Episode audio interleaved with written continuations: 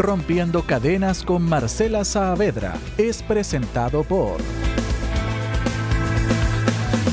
Junti Comunidad Derribando Barreras. Acompaña a Tuti Tuti, Karen Sid y Pipe a conversar en clave de inclusión y empatía todos los lunes a partir de las 21 horas. Fundación Juntos Más. Nos dedicamos a ayudar a niños, jóvenes y adultos en su desarrollo personal y acompañamiento social. Encuéntranos en Instagram arroba Fundación Juntos Más. Pandi y Beto Producciones te invitan a conocer la mini hora loca para tu celebración y evento de cualquier tipo. Contáctanos al más 569-6788-4073 o en Facebook como Show Pandi y Beto. En Sembrando Amor te ayudamos a despojarte y dejar atrás tus miedos y trancas. Contáctanos al correo sembrandoamor.tarapacá.gmail.com o al celular más 569-5690-3314. buenas noches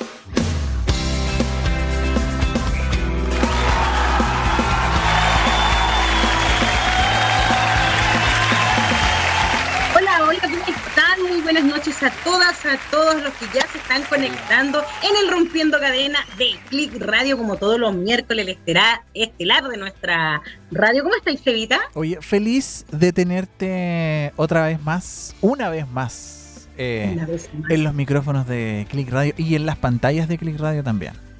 Así es. Oye, contar también a, a los auditores y a las auditoras que ya se están conectando de que tenemos que informar que nuestro programa va a ser un receso, se va a tomar vacaciones todo el mes de julio. Así que nuestro último programa obviamente va a ser el último miércoles de junio. Eh, tenemos que avisarle a nuestros fieles auditores con anticipación, porque te acuerdas que una vez cuando ya yo me tomé vacaciones, y eh, tú ponías la, repetición de los programas, ellos, ellos decían, oye, ¿por qué no nos contestan?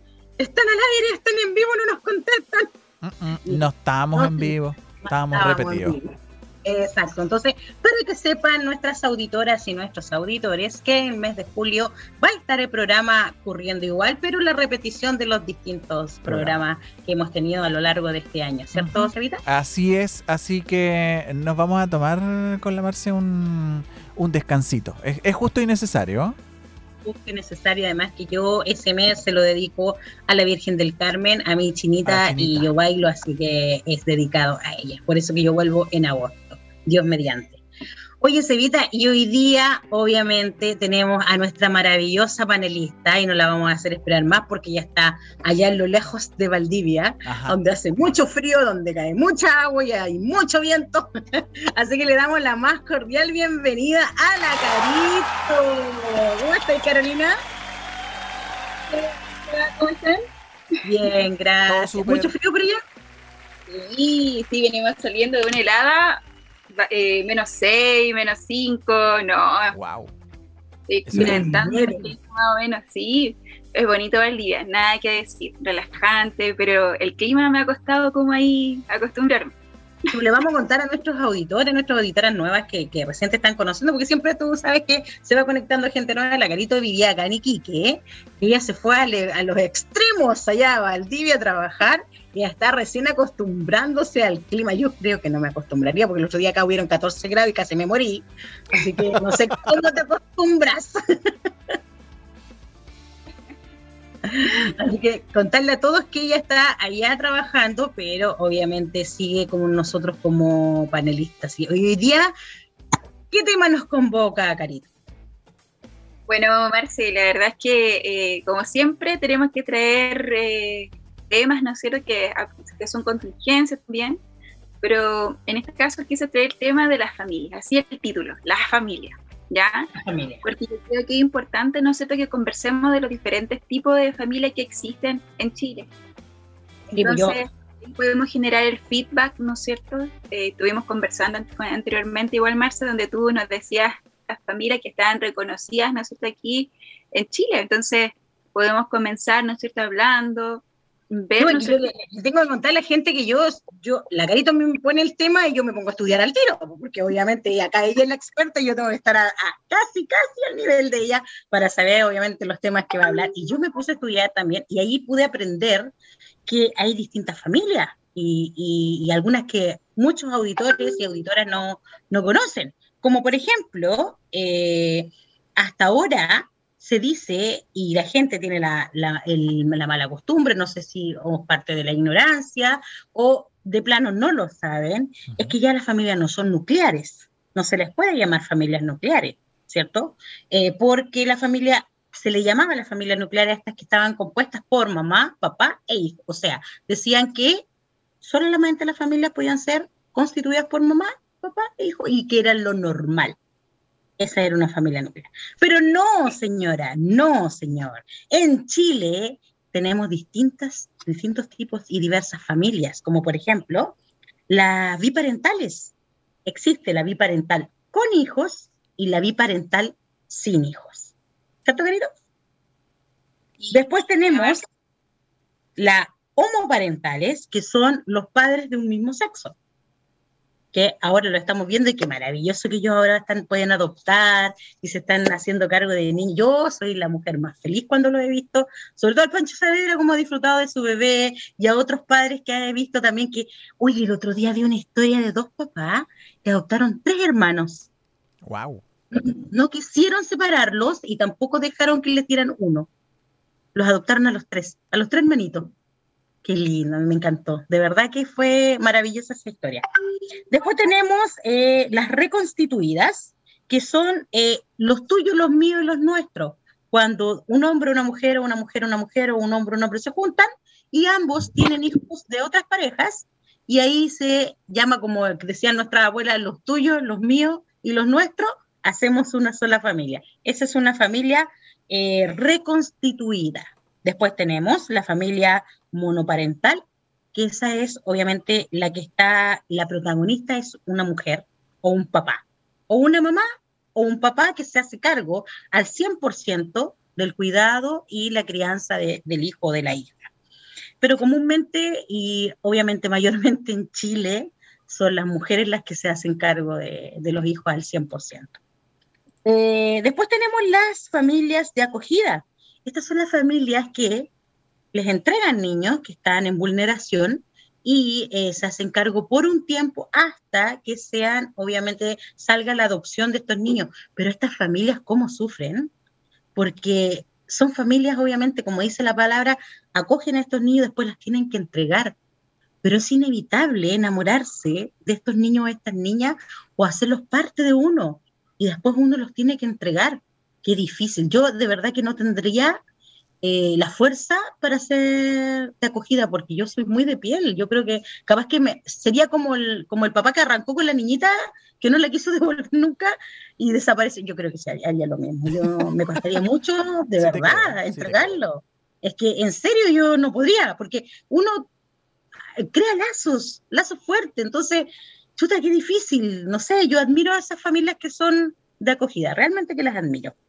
Después tenemos eh, las adoptivas, que todos sabemos cuáles son las familias adoptivas.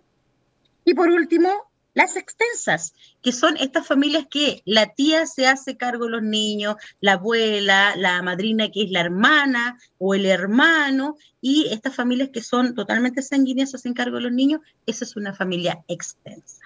Así que eso es lo que hoy día aprendimos y vamos a hablar de todas estas familias, Carito, ¿cierto? Y sí, Marce, la verdad es que eh, como bien tú dices, las, las leyes, ¿no es cierto?, tienen que ir evolucionando de acuerdo a cómo va evolucionando la sociedad, ¿ya? Entonces, eh, era importante, ¿no es cierto?, que las leyes eh, vayan evolucionando, vayan de acuerdo a los valores, ¿no es cierto?, las nuevas creencias que se van teniendo, ¿no es cierto?, la, la sociedad probablemente tal. No olvidar, Marce, que el, nuestro Código Civil es del año 1855. ¡Wow! Está, pero es de eso. Arcaico. Entonces, eh, prácticamente el Código Civil que, rige actualmente eh, versa en un ámbito netamente patrimonial, no extrapatrimonial, ¿ya? Algún, este, eh, ahí se establece ciertas situaciones, ¿no es cierto?, ciertos escenarios donde ya se daban ya desde de aquellos tiempos. Hoy en día, eh, ya las cosas van cambiando, se van reconociendo nuevas familias y el Estado le tiene que dar a todas las familias reconocidas igual protección. pero, oye, pero falta mucho todavía, falta mucho. Recién se están, eh, ¿cómo decirlo?, dando la, la, protección que corresponde porque el matrimonio, la familia, ¿no es cierto?, que, se, que tiene la base del matrimonio, ¿ya? Eh, ha tenido una mayor protección en Chile en este momento a través de la historia. Ya se les protege, recordemos, ¿no es cierto?, que el matrimonio es un contrato, ya en donde se establece de, derechos y obligaciones, eh, derechos sucesorios. Eso ha cambiado hoy en día con el matrimonio igualitario, ya las personas, voy a hablar de personas porque todos somos personas, tenemos toda eh, la igualdad, eh, igualdad de, la ley, entonces tenemos el derecho y todas las personas tienen el derecho de poder realizar una vida en familia, que eso es lo importante, ¿ya? Y en eso especialmente en el matrimonio igualitario, eh, ellos tienen derecho a constituir familia y eso también da el derecho a, adoptar, ya que eso es importante, es un derecho humano reconocido ya mundialmente. Eh, es por eso, ¿no es cierto?, que en su oportunidad eh, se realizó, ¿no es cierto?, el acuerdo de móvil, ¿no es cierto?, con el Estado de Chile. Y, ¿no es cierto?, se respetó, por así decirlo, este, este acuerdo y hoy día tenemos, ¿no es cierto?, este matrimonio igualitario que todavía le falta. Todavía falta ciertos temas de regularización, porque hoy en día no está regularizado eh, eh, la concepción asistida, ¿ya? Entonces, eh, falta ahí, falta muchos, muchos temas. la verdad es que hay muchos temas tabú. Existen ciertos temores de poder regularizar este tema. Esto quiere decir la concepción in vitro, eh, porque lo que se trata de evitar, según dicen, ¿no es, cierto? es que se forme esto como, un negocio. En Estados Unidos existe, ¿no es cierto?, el tema de, este tipo de concepción. Tú, tú, vas, ¿no es cierto?, que existen ciertas instituciones donde tú vas, ves los libros, ¿no es cierto?, y, y puedes escoger de qué genética, ve las personas, ¿no es cierto?, que están postulando y puedes escoger de quién quieres que, que sea el niño. Tu hijo, claro. Ah, es, como, es como un, un catálogo de Avon. Yo, yo, una cosa así. Una cosa así. No, está regularizado acá en Chile, no, no se admite, ¿ya? Lo único que se estaría admitiendo sería eh, aquello, ¿no es cierto? Explicarlo en palabras simples. Por ejemplo, eh, tanto un hombre, eh, ambos padres, ¿no es cierto? Tanto un hombre como una mujer deciden tener un hijo, ¿ya? Y sacan material genético, ¿no es cierto?, del padre y se lo implantan, ¿no es cierto?, a la madre. ¿ya? Ahí no hay una discusión de filiación, por así decirlo. ¿ya? Tenemos, ¿no un artículo bastante importante ahí que yo creo que podemos analizarlo más adelante, que es el artículo 182, ¿ya? Que, que nos permite eh, dilucidar ciertas cosas, pero no me quiero mezclar ahí todavía, son temas bastante complejos, ¿ya? Pero enfoquémoslos nuevamente en lo que son las familias, ¿no es cierto? Los derechos de que, que salen, ¿no es cierto?, de la familia, qué es lo que podemos hacer, cómo podemos proteger a los distintos tipos de, de familia, ¿no es cierto?, que tú acabaste de, de nombrar, pues Marce. Mira, vamos con, eh, bueno, sabemos que las biparentales eh, son eh, familias que deciden o tener hijos o no tener hijos, entonces eso ya es como decisión de cada, de cada uno ser padres o no ser padres, no es mucho lo que se puede analizar ahí, ¿cierto? con las familias homoparentales. Ahí todavía estamos en deuda porque lo que conversamos hace algunos programas atrás, que también salió el tema, ¿te acuerdas? Eh, que eh, el trámite para adoptar todavía tiene, es un tanto engorroso y hay algunas cosas que debieran desaparecer, que era lo que tú contabas la vez pasada, ¿te acuerdas? es un tema que se tiene que comenzar a regularizar. Eh, por eso es importante poder eh, tener, de hecho ya está en discusión la nueva ley de adopción, ¿ya? Que es importante poder, eh, poder transformarla, por así decirlo, que, que, se, que se realice nuevamente con, una, con la, con, la, nueva sociedad actual, que, porque no muchos matrimonios, nunca, ahora hoy en día no todos se casan, no, no todos celebra el contrato de matrimonio, ¿ya? Y, la, ley de adopción que hoy en día está vigente, ¿no es cierto?, exige que, que, este, que, las parejas, ¿no es cierto?, que son candidatas a adoptar, tengan que tener por lo menos dos años, ¿no es cierto?, de estar casados, ¿ya? Eh, Eh, pero sin perjuicio de eso, ¿qué pasa, no es cierto, con el acuerdo civil? ¿Qué pasa con las personas que no quieren casarse? Entonces, eh, pero hoy en día ahora se incorporó, ¿no es cierto?, a, las, eh, a las familias homoparentales, ¿ya? para que puedan adoptar de forma conjunta, ¿ya? Porque una, una persona que tiene una diferente orientación, sexual se puede adoptar si está soltera, ¿sí? De acuerdo al orden de relación, pero estábamos hablando, la, la inquietud era de las familias homoparentales cuando las parejas quieren adoptar de forma conjunta. Eso no se puede.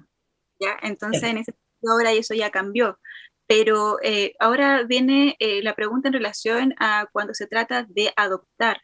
¿Quién tiene la preferencia? Porque eh, en la ley de adopción existe una, una, una prelación de quienes pueden adoptar primero, segundo, tercero. Aquí el orden de prelación es las personas que se encuentran casadas bajo el contrato de matrimonio, ¿ya? Entonces, la pregunta, eh, y muchos legisladores están, perdón, muchos jueces están viendo, ¿no es cierto?, que están escogiendo qué es lo que es mejor para el niño. Entonces, a veces muchos jueces están priorizando que si estamos en una familia, ¿no es cierto?, heterosexual o una familia homoparental, eh, están prefiriendo, ¿no es cierto?, de acuerdo al interés super niño a la familia heterosexual.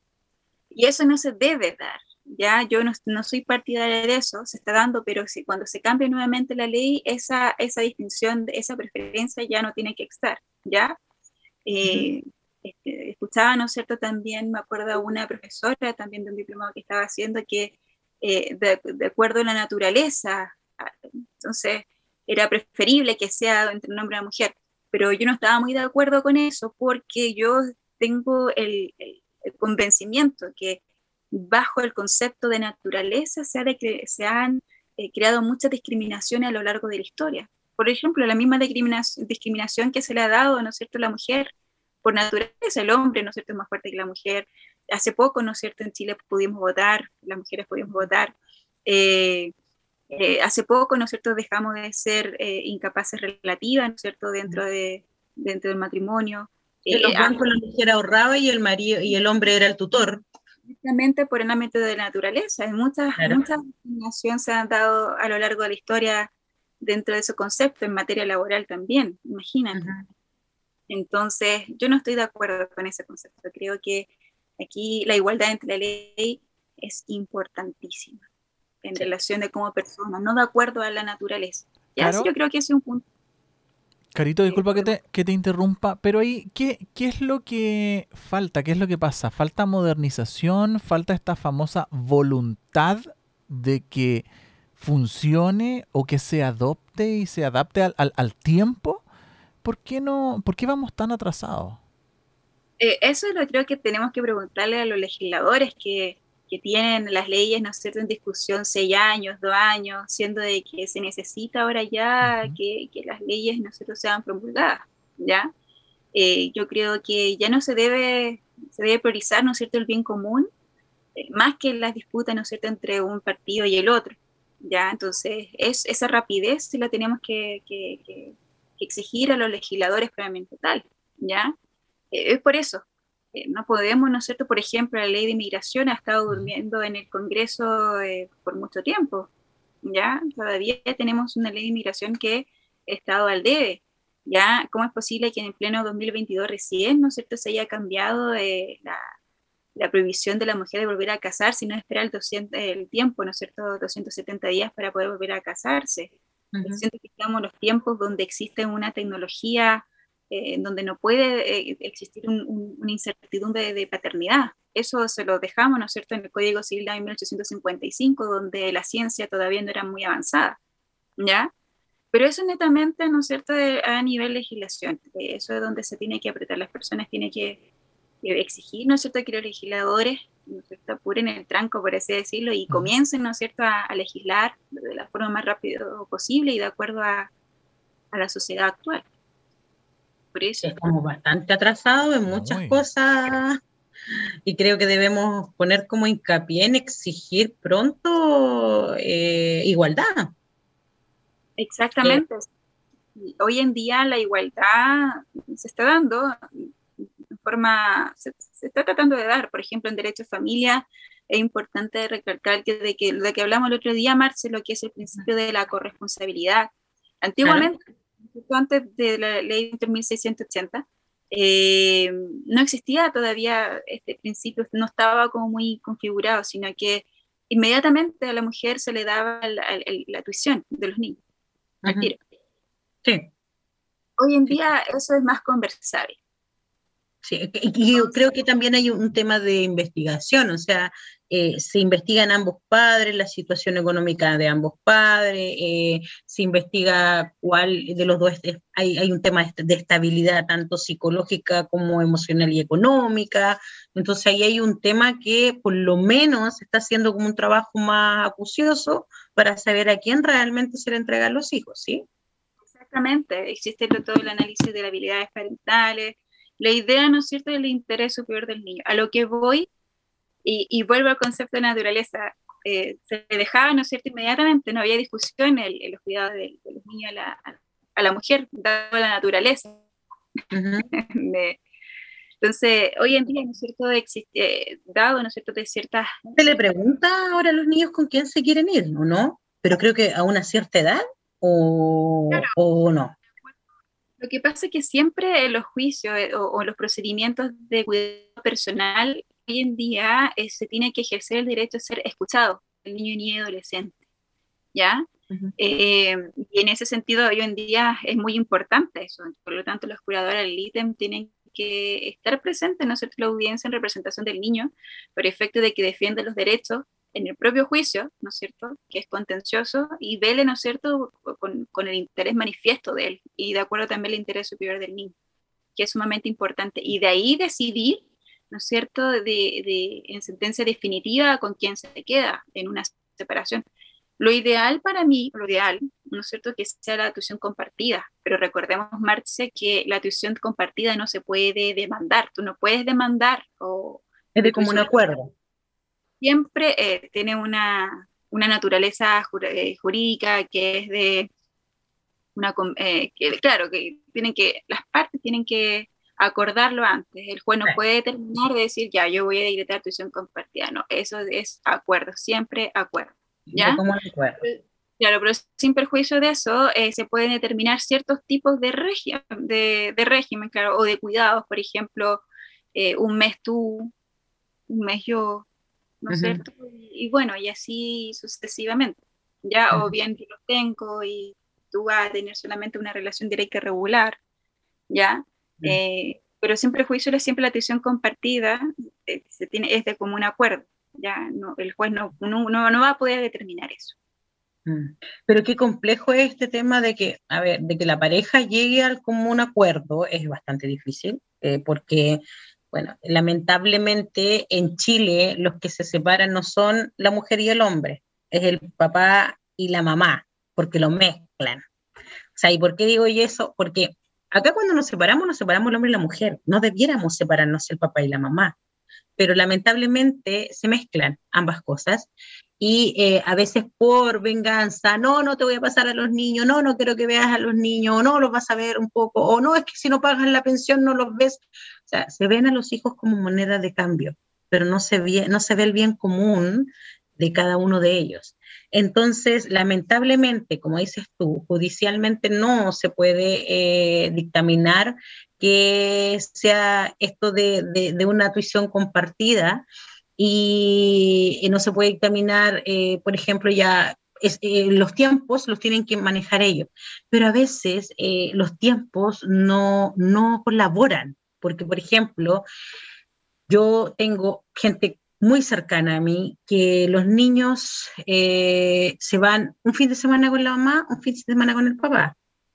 Pero lo que la mamá avanzó en una semana, el fin de semana con el papá lo retrocede. Entonces, aquí hay un tema emocional, porque los niños son niños. ¿A quién le hago caso? ¿Quién es el que realmente tiene la razón? ¿Mi mamá o mi papá?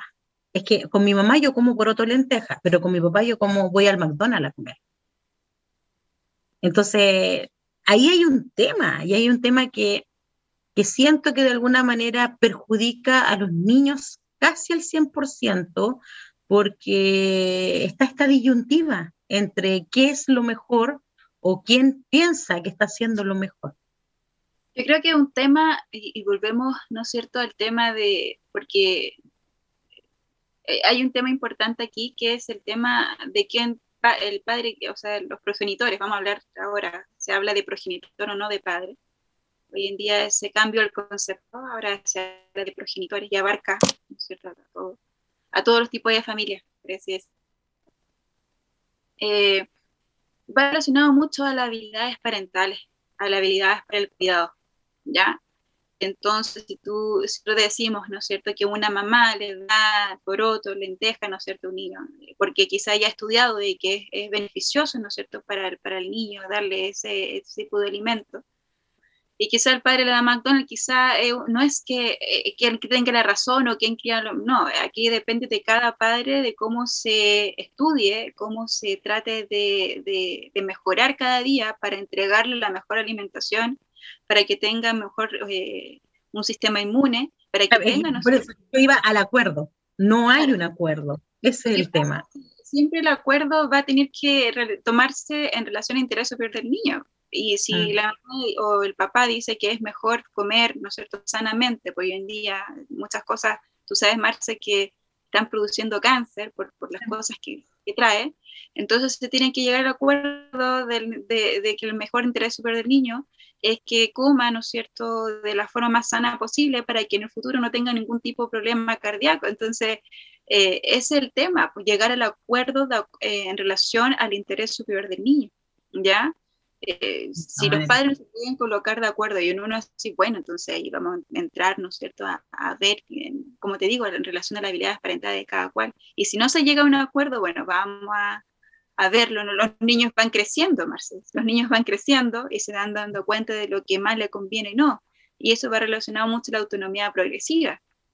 Si la niña enseña, ¿no es cierto?, a la adolescencia, que se da, el niño se da cuenta de lo que decía la mamá, tenía mucha más razón de lo que el papá le decía, créeme que se lo van a manifestar.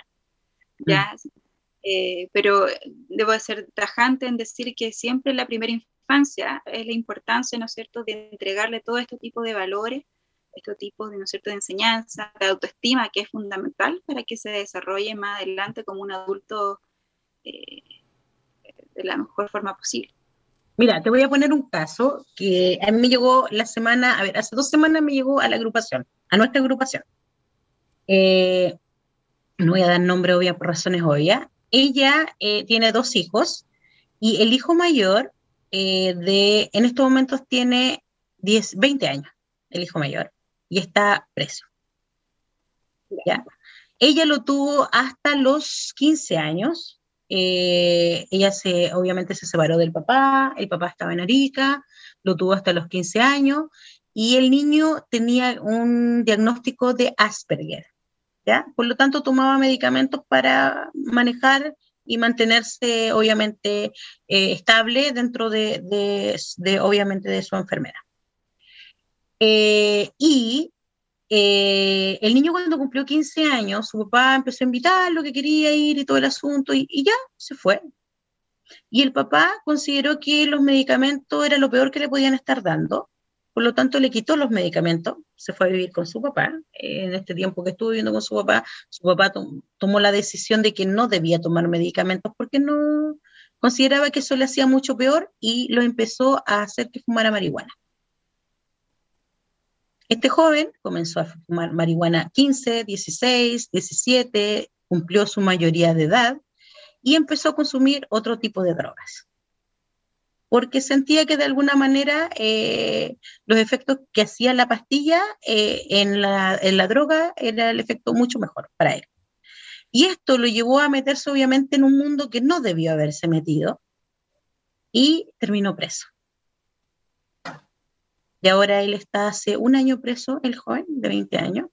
Entonces ahí tú analizas, eh, chuta, ya, yo mamá quería a este niño, lo mantuve lo mejor que pude, confié a su padre para que, porque él me pidió que quería irse a vivir con su papá, y este es el resultado.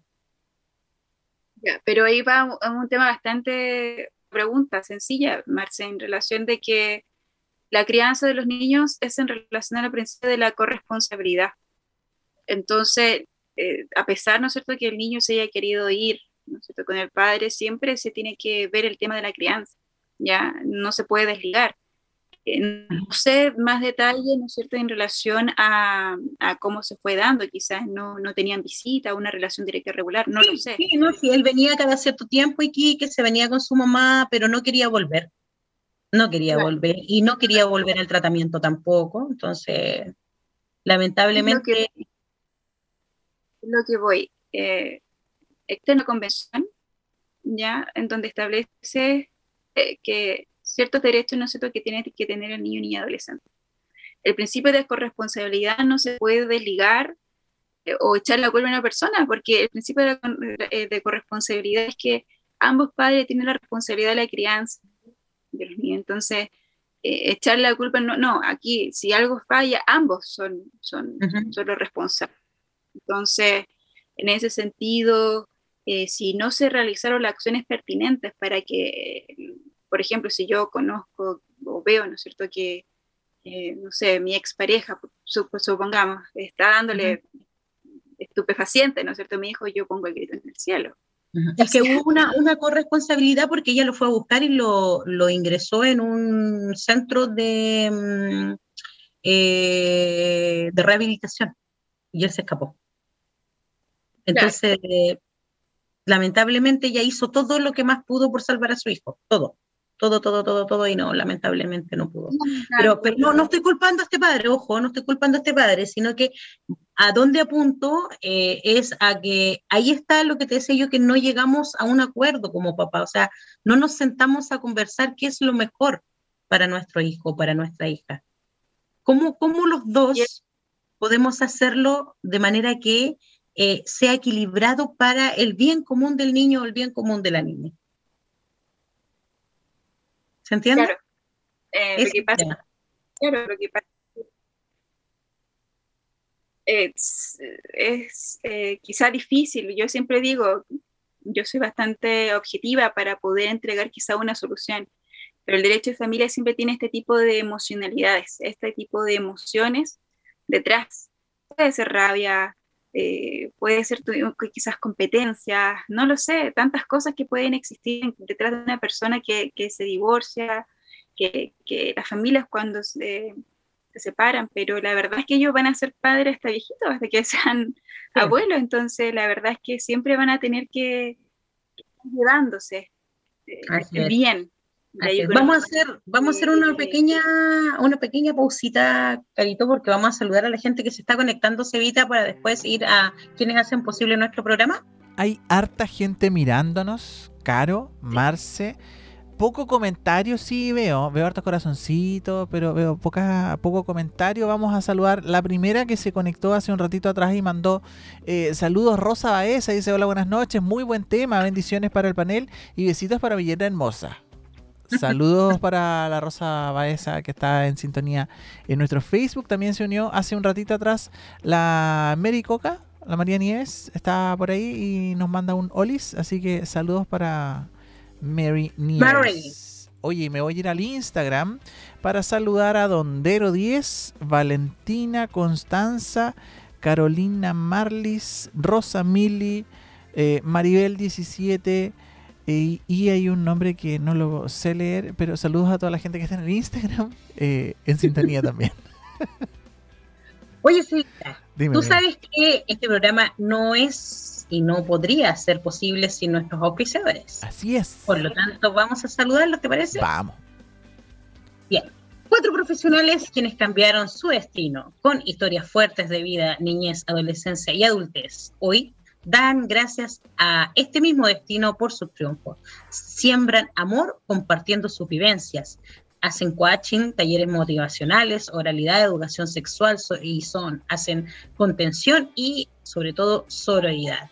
Sembrando Amor se llama el grupo, un grupo de cuatro mujeres empoderadas que te ayudarán a dejar atrás todos tus miedos, tus trancas, tus mochilas, van a quedar atrás ayudándote con estos eh, conversatorios o eh, talleres motivacionales. Trabajan, trabajan con público de 13 años a los 100 años y te puedes contactar en el correo que es sembrandoamor.tarapaca.gmail.com o al celular 95690 3314.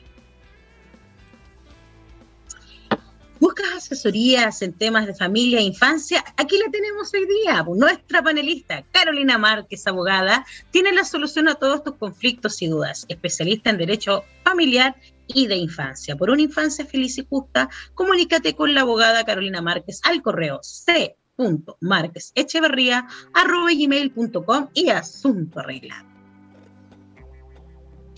Mejora tu bienestar, comienza tu sanación. Fran te ofrece atención personalizada en tarot, en coaching holístico y crecimiento personal. La escoba itinerante, terapias holísticas y de tarot. Encuéntrala en Instagram o Facebook como arroba la escoba itinerante y agenda hoy tu sesión online. Pandi Evento, Pandi y Beto, producciones, animaciones, entretención de calidad todo tipo de celebraciones, desde infantiles, despedidas solteros. Trabajamos para toda la región de Trapaca. Si usted se divorcia, también van ellos y le celebran su divorcio. Información y contratación al 967-884073 o en nuestro Facebook búscanos como Tía Pandy Show. En Pandy y Beto Producciones estamos a tu servicio. Maravilloso. Oye, continuamos entonces con la otra familia. Habíamos quedado entonces en la homoparental, ahora nos vamos con las familias reconstituidas. Oye, es complejo eso. Las reconstituidas, que es eh, los tuyos, los míos, los nuestros. Pero yo creo que se está haciendo más común de lo que creemos. No, sí, pero es que es como el, ya, sí, yo me junto, pero eh, los hijos tengo, tienen dos papás, tienen dos mamás, tienen, ay, eso como que de repente a veces te hacen un pequeño cocho ahí. No, y, la verdad es que conocido familias, ¿no es cierto?, que, que tú dices que son reconstituidas y se llevan bastante bien todos. Sí. Los ex, eh, porque entienden en sí la importancia, ¿no es cierto?, de poder llevarse bien, que llevar la fiesta en paz es sumamente importante y los niños crecen de la mejor forma posible, con una mente más abierta, aceptando, ¿no es cierto?, quizás a la otra, a los otros miembros, nuevos miembros, ¿no es cierto?, que, que encuentro que son familias muy modernas. Son bastante. Sí, me encuentro muy moderna y sabes que a mí me agrada, yo, sobre todo yo tengo una muy cercana que es mi hermana, eh, mi hermana celebra los cumpleaños, los años nuevos, las navidades con su actual y su ex y sus hijos. Y todos juntos como los jaiba. Ahí. Muy buena onda, se llevan todos muy buena onda, se pasan la pasan chancho y así es como conocí otras familias también. Y no, o sea, como, como por ejemplo, cuando yo trabajaba en un colegio, había una chiquitita que decía, mi papá uno, mi papá dos. Su papá uno decía que era el que le había entregado su semillita y el papá dos el que le había entregado su corazón. Entonces los llamaba mi papá uno, mi papá dos, para hacer la diferencia. Eso mis dos papás también. Claro, o mis dos mamás. Porque pasa, o, por ejemplo cuando son eh, matrimonios de un mismo sexo, está la mamá mamá, la mamá, la tengo dos mamás y tengo dos papás. Entonces, pero es genial. A mí de verdad que me gusta eso, que los niños, yo que, trabajo, bueno, Sevita también ha trabajado en, colegio, nosotros somos docentes los dos, esto de que eh, ellos no se complican. Eso te iba a decir, ¿será que la complicación va más allá va, va más allá de los niños y, somos nosotros los adultos los que nos complicamos y que al parecer los niños lo tienen todo resuelto. Sí, nosotros somos los complicados. Nosotros somos como los que, como que de repente, así, eh, eh, ¿cómo les digo? Eh, ah, pero, a ver, ¿cómo le dice usted? así como, le pregunto, pero ellos no, así como, ellos lo ven súper natural, súper natural. Sí, no, no tienen prejuicios tampoco.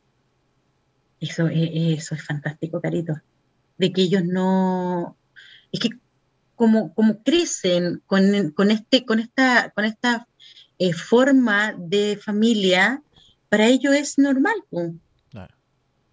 Entonces, lo anormal es algo distinto a lo que ellos están acostumbrados a vivir. Pero es fantástico cuando estas parejas, como, como decimos, reconstituidas, tienen resuelto, como dice la Carol, todo y pueden convivir todos juntos. Porque tienen resuelto el tema emocional, porque tienen resuelto el tema legal, eh, y no hay ningún problema y está todo en favor de los niños, o todo apunta a el bien común de los niños. Bien eh, el progenitor, ¿no es cierto?, el biológico, eh, se va, ¿no es cierto?, pero el, el, nuevo, ¿no es cierto?, la nueva pareja hace ese rol. Claro. De, responsable. Claro, y no hay un tema de envidia tampoco, no hay un tema de... de me dio risa la taza le tapa toda la cara a la cara. Es que eh, la taza es como un balde, oye. Mira, es como un balde, mira, ¿viste? Está maravilloso. El florero, el florero en la cara. Es tan flaquita y tiene la cara tan chiquitita que el tazón le tapó toda la cara. Por eso me dio risa, perdón.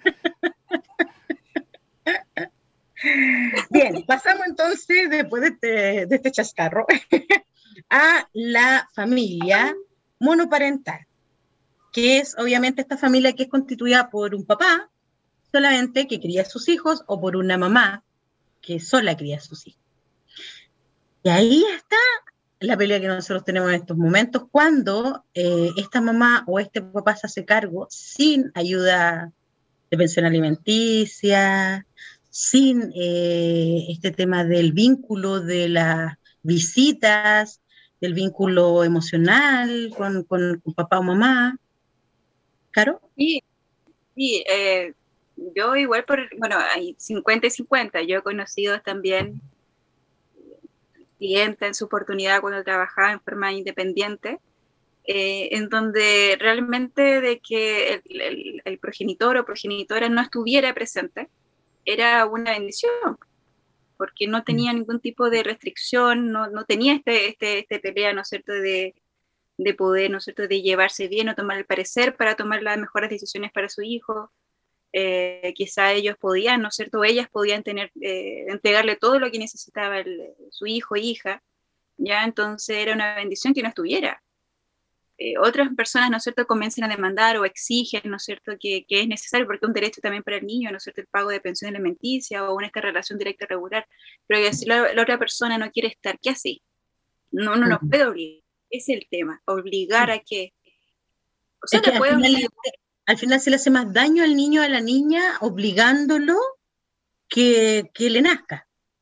O, tú lo puedes obligar, ¿no es cierto?, a eh, que pague una pensión alimenticia, sí, pero tú no lo puedes obligar que sea un buen... A eso me refería en el tema emocional. Claro.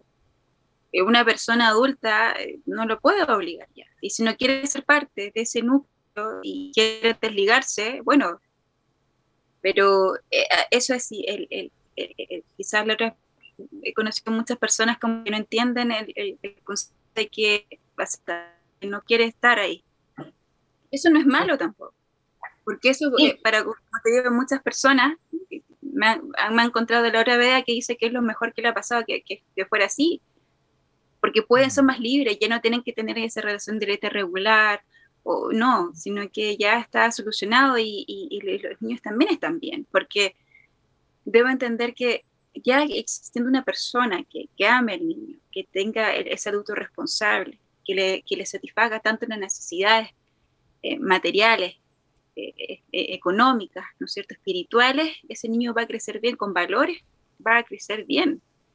Y la imagen paterna, ¿no es cierto?, lo puede visualizar quizás con una familia extensa, quizás, ¿no es cierto? Y ese niño va a crecer bien. quitémoslos, ¿no es cierto? Lo, importante, ¿no es cierto?, entregar al, niño todas las necesidades básicas para que se pueda ir desarrollando. ¿Ya? Y esto va muy relacionado a las habilidades parentales del cuidador responsable de ese niño. Es que como tú dices, claro, eh, es más, de repente es mucho más positivo de que este padre que no tiene ganas o esta madre que no tiene ganas de estar, de, estar presente, es mejor que se aleje y solo lo haga eh, por pensión alimenticia, porque por el tema, por, por un tema emocional y de salud mental para el niño, quizás, como dices tú, es mejor que esté lejos.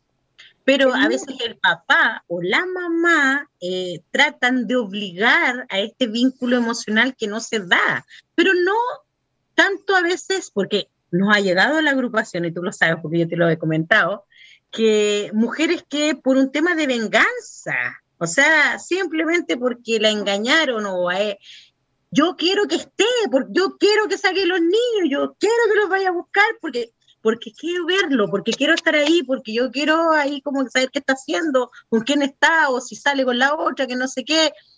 Entonces ahí cae el tema de, de no estoy viendo yo con mis hijos, me estoy viendo por, por mi rencor, estoy viendo por mi tema personal.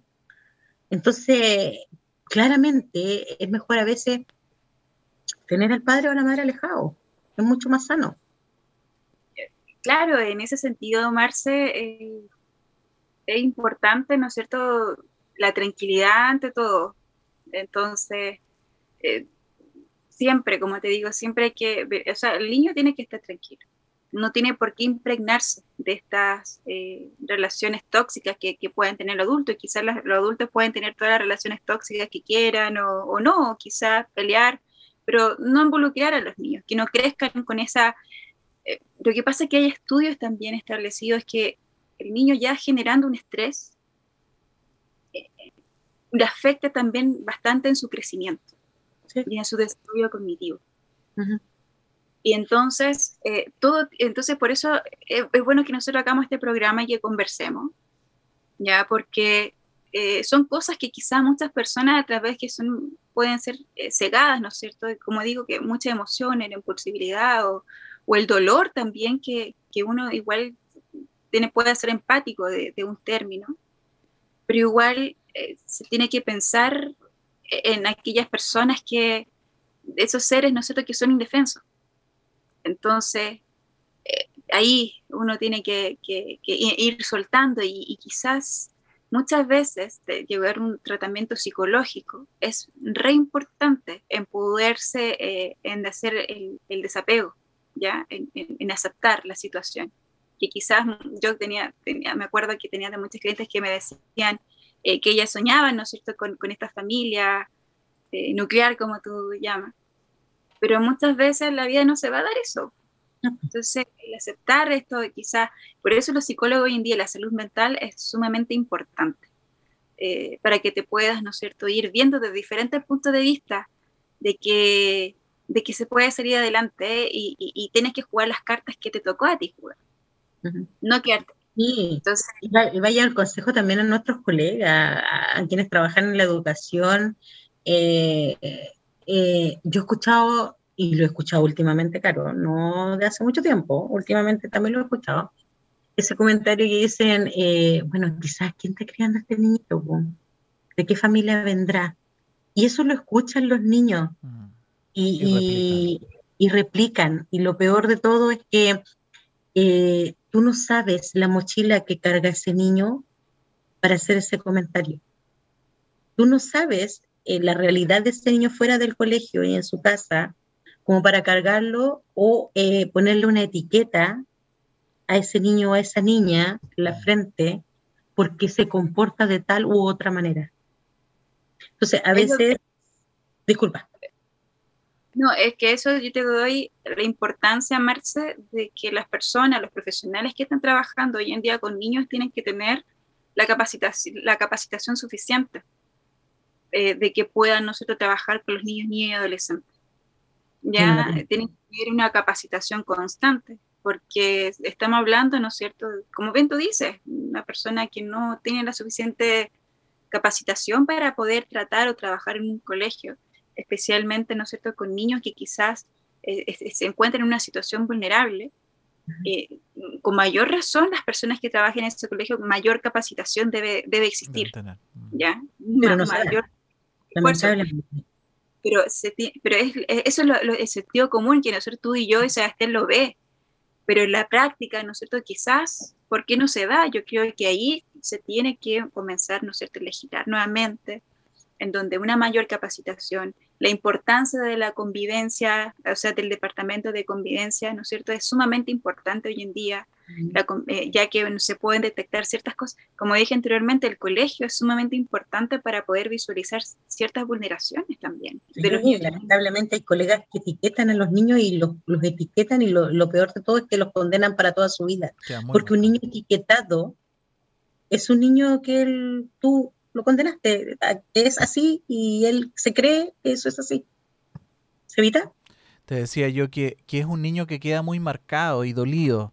Eh, el tema también hace un, cambio de paradigma, eh, Caro, eh, del concepto de la familia bien constituida, que es una palabra que ya hoy día ya no se va a poder ocupar. O sea, una familia monoparental es una familia una familia homoparental es una familia igual. Entonces ya no existe el concepto, o sea, ya, ya hoy día, ya no existe ese concepto de la familia bien constituida. ¿Cachai? O sea, claro, de, del punto de vista, como lo hablábamos en un principio, de la familia nuclear. Nuclear. Eh, ese era ese concepto que teníamos nosotros, que era como el ideal. Mamá, papá, hijos. Hoy día ya no existe. Entonces... Eh, Pero puede ser una familia bien constituida, mamá, mamá, papá, papá o puede ser mamá sola, o abuela, tía. Es una familia bien constituida porque le están dando una base sólida a esa niña o a ese niño. Claro, claro. empecemos a ver, porque también podemos comenzar, ¿no es cierto?, a, ver casos, ¿no es cierto?, por ejemplo, que una familia tradicional, por así decirlo, eh, una familia nuclear, ¿no es cierto?, no pueda tener buenas habilidades parentales, por ejemplo, a diferencia de una familia, ¿no cierto?, monoparental, que sí la, la cuidadora tiene mejores habilidades parentales. Por lo tanto, ese niño va a tener un mejor desarrollo que el niño que vive en una familia nuclear, ¿no cierto?, y que los padres no tengan habilidades parentales. Es por eso que las habilidades parentales aquí son sumamente importantes. Es por eso, ¿no es cierto?, que en un juicio de medida de protección siempre se va a hacer peritajes de habilidades para el cuidado, ya para saber qué es lo que se debe trabajar, qué es lo que se debe fortalecer dentro de la familia, dentro del núcleo familiar, qué es lo que se debe trabajar, qué es lo que se debe eh, eh, fomentar, por ejemplo, los factores, eh, las habilidades protectoras, las habilidades, ¿no es cierto?, formativas, las habilidades vinculares. Eso es importante. Nosotros somos los mejores padres del mundo, quizá también tengamos ciertas deficiencias que igual nosotros tenemos que ir mejorando, ¿no es cierto? Pero existen familias, ¿no es cierto?, que llegan a tal punto que comience, ¿no es cierto?, a, amenazar o a vulnerar, ¿no es cierto?, los derechos de los niños y adolescentes. Entonces, por eso se realiza, ¿no es cierto?, en un juicio de medida de protección, los peritajes correspondientes para ver qué es lo que se puede trabajar. Y ahí empezamos a hablar de diferentes programas que establece el Estado. Por ejemplo, tenemos los PPF, que trabajan, ¿no es cierto?, las habilidades parentales, el programa focalizado, ¿ya? Programa de prevención focalizada. Veamos, ¿ya? Y ahí, ¿no es cierto?, que eso vendría siendo como la base, que trabaja, ¿no es cierto?, con los padres no intervienen directamente con el niño, ¿ah? pero sí lo visualizan, ya van visualizando cómo se van comportando, etcétera, y no es cierto, de ahí tienen que remitir a tribunales cierto informe, pero, pero todo va de la base, Marce, en relación a las habilidades parentales, que eso es sumamente importante, ¿ya? Por el ejemplo que te acabo de dar, ¿ya? Como te digo, puede ser una familia nuclear, ¿no es cierto?, pero puede tener bajas habilidades parentales, puede tener una familia, ¿no es cierto?, monoparental, pero puede tener altas habilidades parentales, ¿no es cierto? Y ese niño se puede ir desarrollando, puede socializar mucho mejor inclusive, para que, ¿no es cierto?, el niño se vaya desarrollando. Entonces, eh, eso hay que ver, la familia y como también las habilidades parentales ir mejorando, trabajando. Claro. Sabemos que no hay una escuela de padres, que no nacemos, no tenemos dónde ir para aprender a ser padres, sino que padre y madre lo vamos aprendiendo con el ejercicio de ir educando, criando, formando, pero siempre tratando de hacer lo mejor para nuestros hijos o para nuestras hijas. Sí, cometemos errores, muchos, muchos errores, y creo que todos eh, los cometemos. Pero como dices tú, eh, no podemos tampoco focalizar eh, quién es como la, la familia ideal o quién no. Porque las habilidades no están desarrolladas en todos, lamentablemente. A veces hay padres y madres que vienen con eh, repitiendo patrones de atrás, de, repente de abandono, de, maltrato, de qué sé yo. Entonces, lamentablemente, cuando son padres repiten el patrón. Se lo traspasan a los niños, claro. Claro, y lo traspasan a los niños y estos niños vuelven a repetir los patrones. Entonces, lamentablemente, ahí hay un, hay un tema de que por eso que voy a es, vuelvo y voy a ser tajante e insistente en decir que nosotros que trabajamos en colegio, que pasamos más de ocho horas con los niños, eh, no estigmaticemos a los niños y no les pongamos etiquetas. Eh, démonos la pega de saber qué hay detrás de ese niño. ¿Ya? ¿Qué pasa? ahí entra lo que hemos conversado siempre, Marce, para no alargarnos más en el tema, eh, la pega social del profe. Más, más, más, que la pega curricular, la pega social del profe. Y hay una pega heavy ahí que, que la amamos, eh, sin duda, pero que hay que desarrollarla muy bien, porque va súper de la mano con lo que decía la Caro. Así es. Oye, ya como nos está quedando poquito tiempo, nos vamos a la otra familia, Carito, que es la, oye, la que, la que decía yo que es la de acogida. Eh, ¿Por qué en Chile las familias de acogida no pueden adoptar a veces? Mira, eh, es por la misma ley de adopción. ¿Ya? Quizás se puede ir mejorando bien ese tema, pero la verdad es que, bueno, las familias de acogida eh, vienen de un programa que es FAE, ¿ya? El programa FAE, que está a lo largo de todo el país, que van visualizando, ¿no ciertas familias que quieren ayudar al sistema. Las familias acogidas son sumamente importantes y creo que se le tiene que dar el auge que, que corresponde, ¿ya? Porque si, si tenemos la, la pregunta de mandar a un niño, ¿no es cierto?, a una residencia o, ¿no es cierto?, establecerle en una familia de acogida, mil veces, ¿no es cierto?, es que, que esté en una familia de acogida, porque eh, el niño va, ¿no es cierto?, a establecer estos vínculos. Hay familias ah, de acogida, ¿no es cierto?, que tienen los niños eh, hasta que tengan los 18 años, se comprometen inclusive con eso. Después de los 18 años, ¿no es cierto?, ellos pueden seguir su camino, no lo sé. Mm. Pero las familias de acogida son sumamente importantes. Lástima, ¿no es cierto?, que esto no se haya promocionado ya de la mejor manera en nuestro país, pero existen muchas familias, ¿no es cierto?, que, eh, por ejemplo, acogen, ¿no es cierto?, a lactantes, ya, para darle Oye, todo. Disculpa, Carito, el otro día vi el, reportaje que le hicieron a Felipe, puede ser un actor, Felipe que vive en Miami, eh, en De tú a tú, y él contaba la historia de que él fue familia de acogida de tres niños, tres hermanos, por muchos años. De hecho, le habían dicho que era por un año y llegó a ser ocho. Y cuando eh, los iban a, dividir, los iban a repartir para entregarlos en distintas familias, en Estados Unidos le preguntaron a ellos como primera prioridad si querían ser los padres adoptivos. Y ellos obviamente lo conversaron con sus hijas, obviamente eh, su hija sanguínea, eh, si estaban de acuerdo y, las niñas, sí, si ya son nuestros hermanos, entonces ¿qué? Y al final salieron adoptando los tres niños, pero lo que me llamó la atención es que ellos eran la primera prioridad. La familia de acogida fue la primera prioridad y en Chile no es así. En Chile, claro, lo que pasa es que se puede dejar establecido de que solamente las familias van a ser guardadoras, ¿no es cierto? Pero eh, eh, se ha dado la posibilidad también de que los niños que han estado en una, familia de acogida también te pueden tener, de acuerdo a lo diferente de los exámenes de peritaje de idoneidad y que han estado visualizadas, ¿no es cierto?, por este programa, van a, pueden tener, ¿no es cierto?, la, posibilidad de adoptar siempre y cuando la familia de origen se encuentre inhabilitada. ¿Ya? Pero es un trabajo que se, que se da, no es de forma inmediata. Es un trabajo que se da, que se prolonga en el tiempo, ¿ya? Eh, existen también, por ejemplo, a veces están en, familia de acogida que quieren adoptar, pero aún así, ¿no es cierto?, que tienen cierta vinculación con la familia de origen, ¿ya?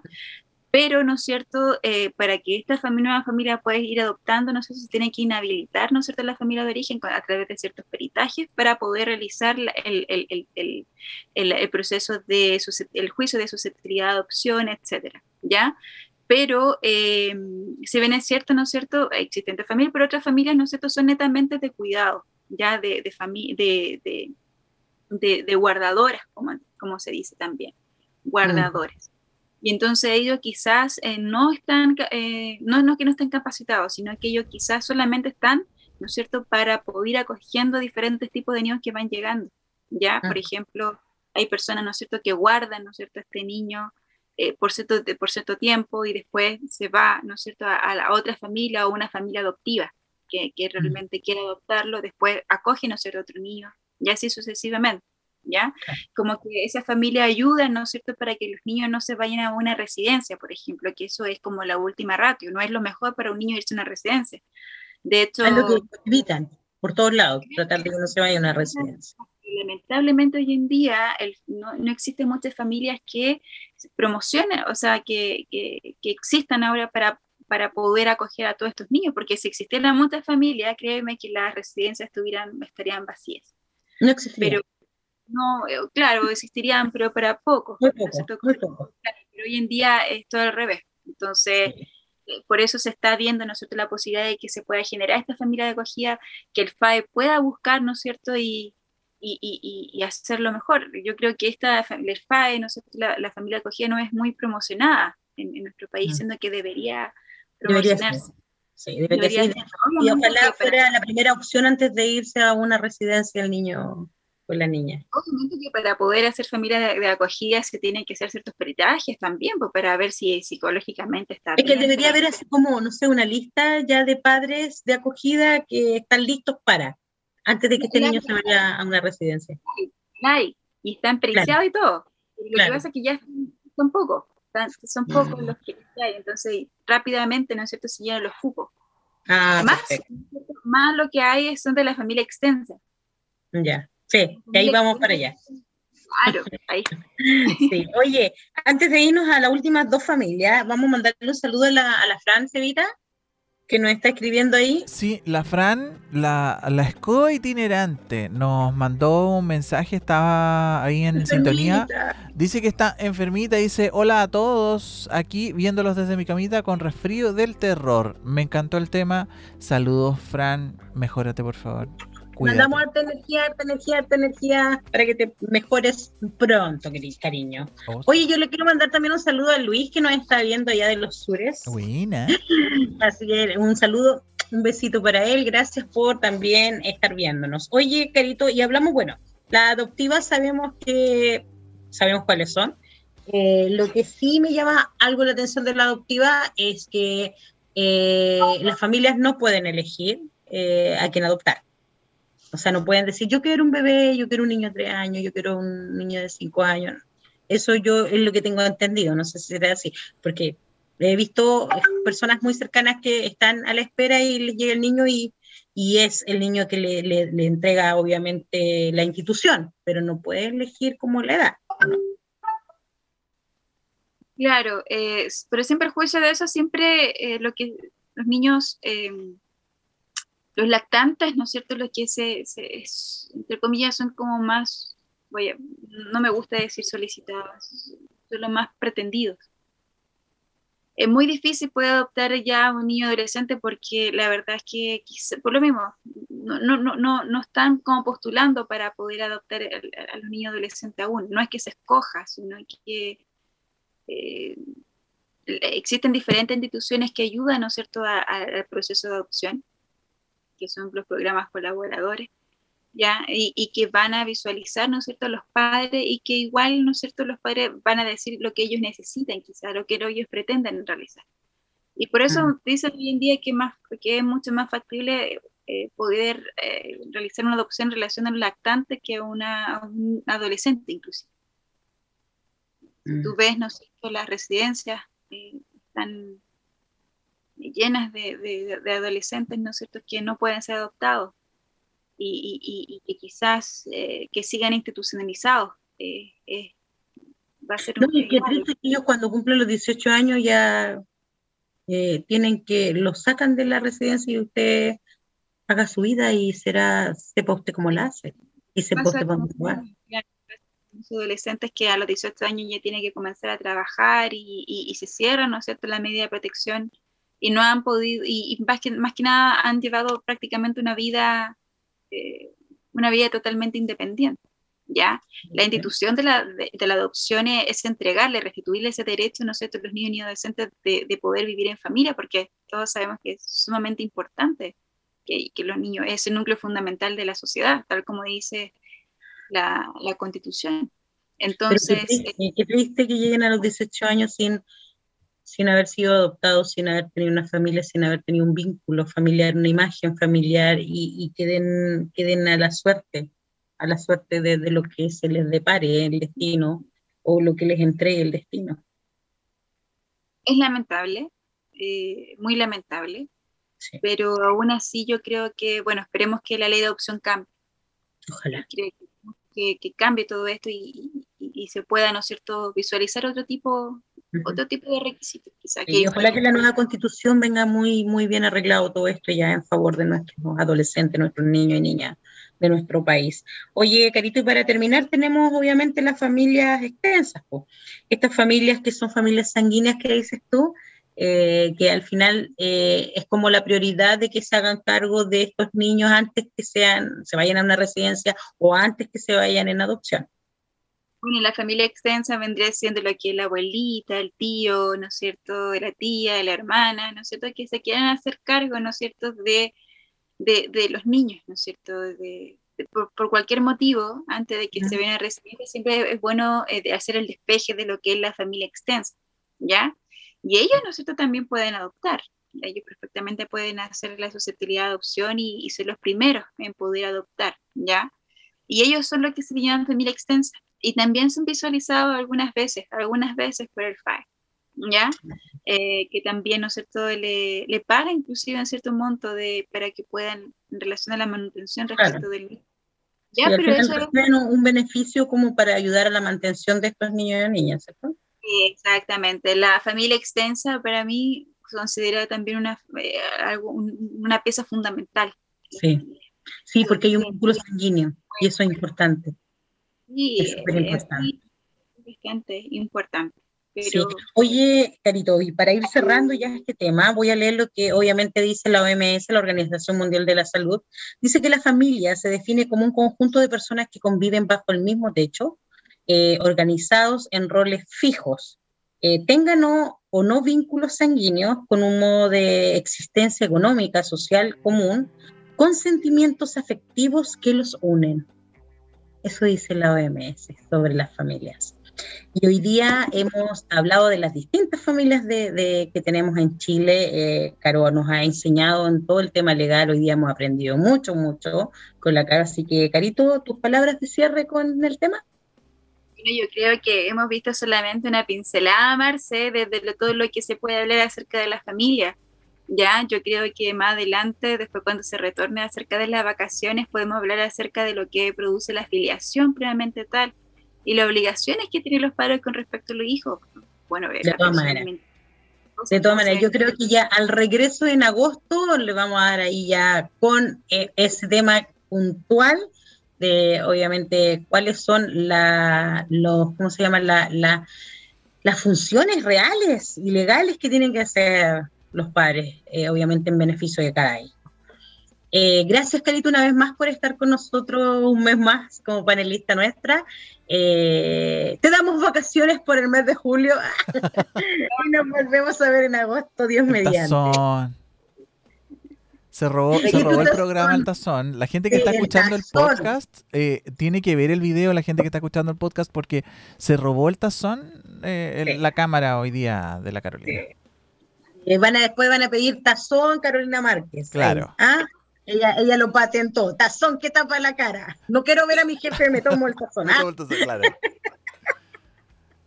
y como buena y como buena iquiqueña, como buena iquiqueña, le gusta el té y tomamos té todo el día. Nosotros somos como los argentinos. Los argentinos toman todo el día mate y nosotros tomamos todo el día té. Rico, rico. Es que vivimos en la tierra del té, pues, o sea, la sofre, tú cachai, pues nosotros tenemos buen té, ¿ah? ah granito, muy buen té. claro que la caro está en baldía, así que debe echar mucho de menos el té. Hay ciertas tradiciones, como por ejemplo las galletitas tritonas y mojadas, bueno, para uno le puede, no le puede gustar, pero uno mojada, ¿no es cierto? ¿En la leche? ¿Con el tecito? Con el tecito de la galleta. Así, ya, Carito, un millón de gracias por tenerte. Saludos a Jorgito, muchos cariños y Dios quiera nos podamos ver en agosto otra vez con un nuevo tema eh, como para nuestro público. Genial. Un saludo para todos y espero que lo pasen muy, muy bien. Gracias, Carito. Nos vemos. Chao. chao. Oye, Cevita, antes que nos despidamos ya de todos nuestros auditores y auditoras que nos estaban escuchando, nos estaban viendo, muchos viendo y casi nadie comentando, muy pocos comentaron hoy, día, pero no me quiero ir porque yo hoy día quiero saludar a una gran amiga que está de cumpleaños. ¿Me puedes poner la canción, por favor? Porque yo sé que ella va a ver la grabación y este saludo de cumpleaños va para una gran, gran amiga que es Ángela Cerda, que hoy día está de cumpleaños, cumple un añito más de vida. Ángela, amiga querida, de años, muchos años. Muchos años. Eh, muchos años.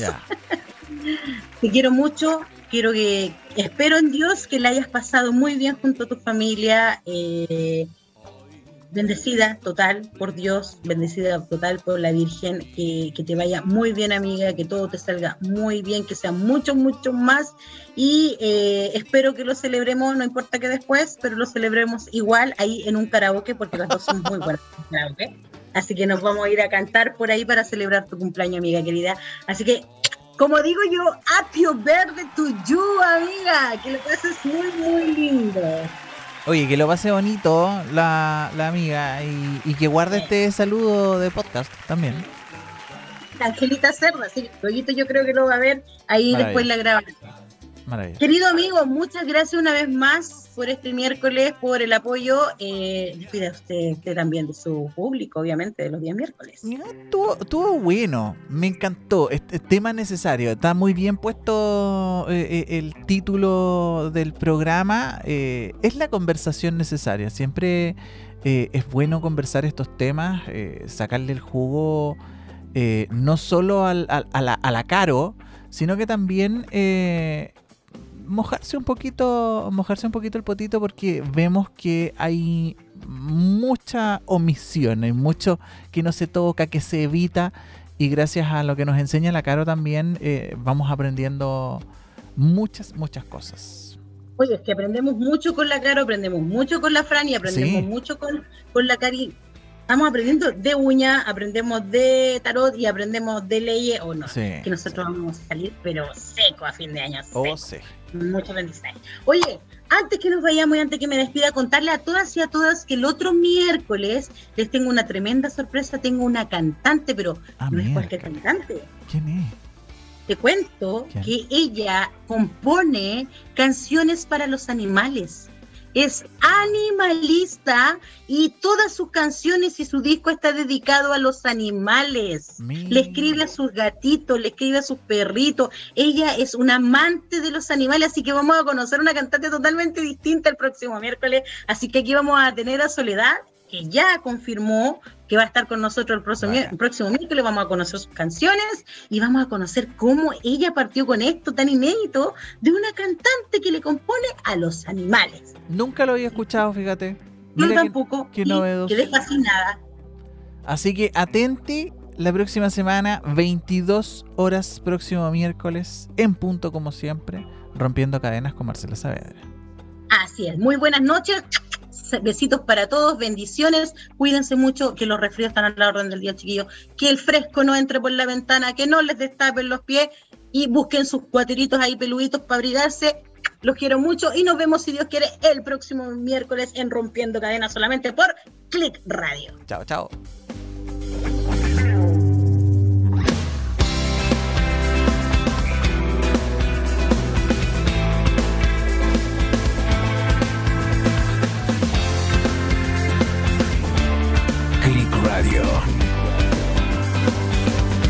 radio.cl